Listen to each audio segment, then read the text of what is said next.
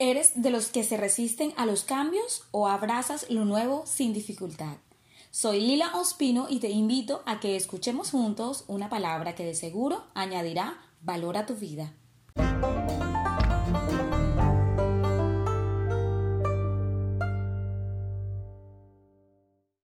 Muchas veces en nuestro interior nuestro corazón desea cosas distintas. Sueña siempre con algo nuevo. Pero, paradójicamente, nos cuesta al mismo tiempo cambiar. Sí, muchas veces somos resistentes a los cambios. Por ejemplo, queremos estar fitness, pero nos cuesta abandonar la comida fast y realizar rutinas de ejercicio. Por un momento, piensa qué es lo nuevo que quieres en tu vida desde hace ya un tiempo y detente a pensar si hay algún hábito distinto en ti que te lleve a lograrlo.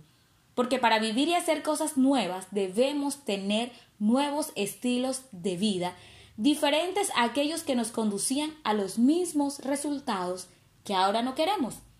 Es decir, debemos ser en nuestro interior alguien diferente, con nuevas formas de pensar, actitudes y acciones distintas que nos conduzcan a nuevos resultados.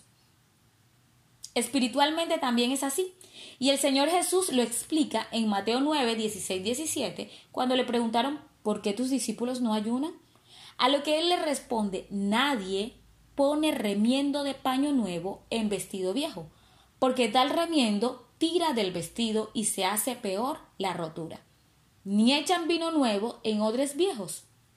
De otra manera, los odres se rompen y el vino se derrama y los odres se pierden pero echan el vino nuevo en odres nuevos y lo uno y lo otro se conservan juntamente.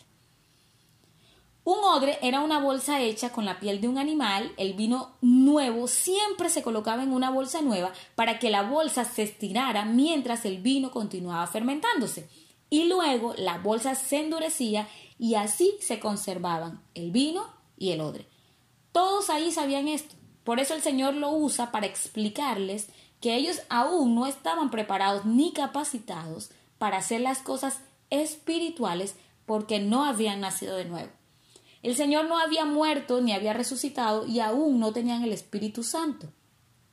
Por lo tanto, iban a hacer cosas nuevas siendo los mismos. Y si Dios le daba a ellos de su vino, que es la simbología del Espíritu Santo, llevando la misma vida de siempre, sería infructuoso. Por eso no les exigía algo distinto de lo que no podían dar. Él sabía que una bolsa vieja estallaría si le pusieran vino nuevo. Hay quienes quieren algo nuevo en sus vidas y piensan que solo con orar, ayunar o hacer algún acto religioso sin un cambio en su interior, así pueden conseguir cosas nuevas siendo los mismos, con el mismo viejo hombre, sin la nueva naturaleza divina que da el conocer el Espíritu Santo, el haber nacido de nuevo. Quieren vino nuevo en sus odres viejos. Pero el Señor no quiere odres viejos, ni obsoletos que se aferren a su estilo de vida y las mismas maneras de hacer las cosas, de resolver los problemas, de reaccionar y aún peor, de hacer su obra según sus planes, sus estrategias.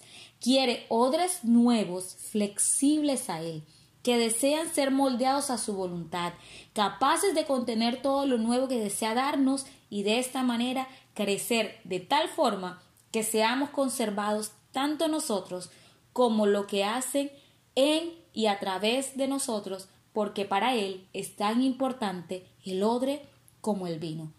¿A qué vieja estructura te aferras hoy?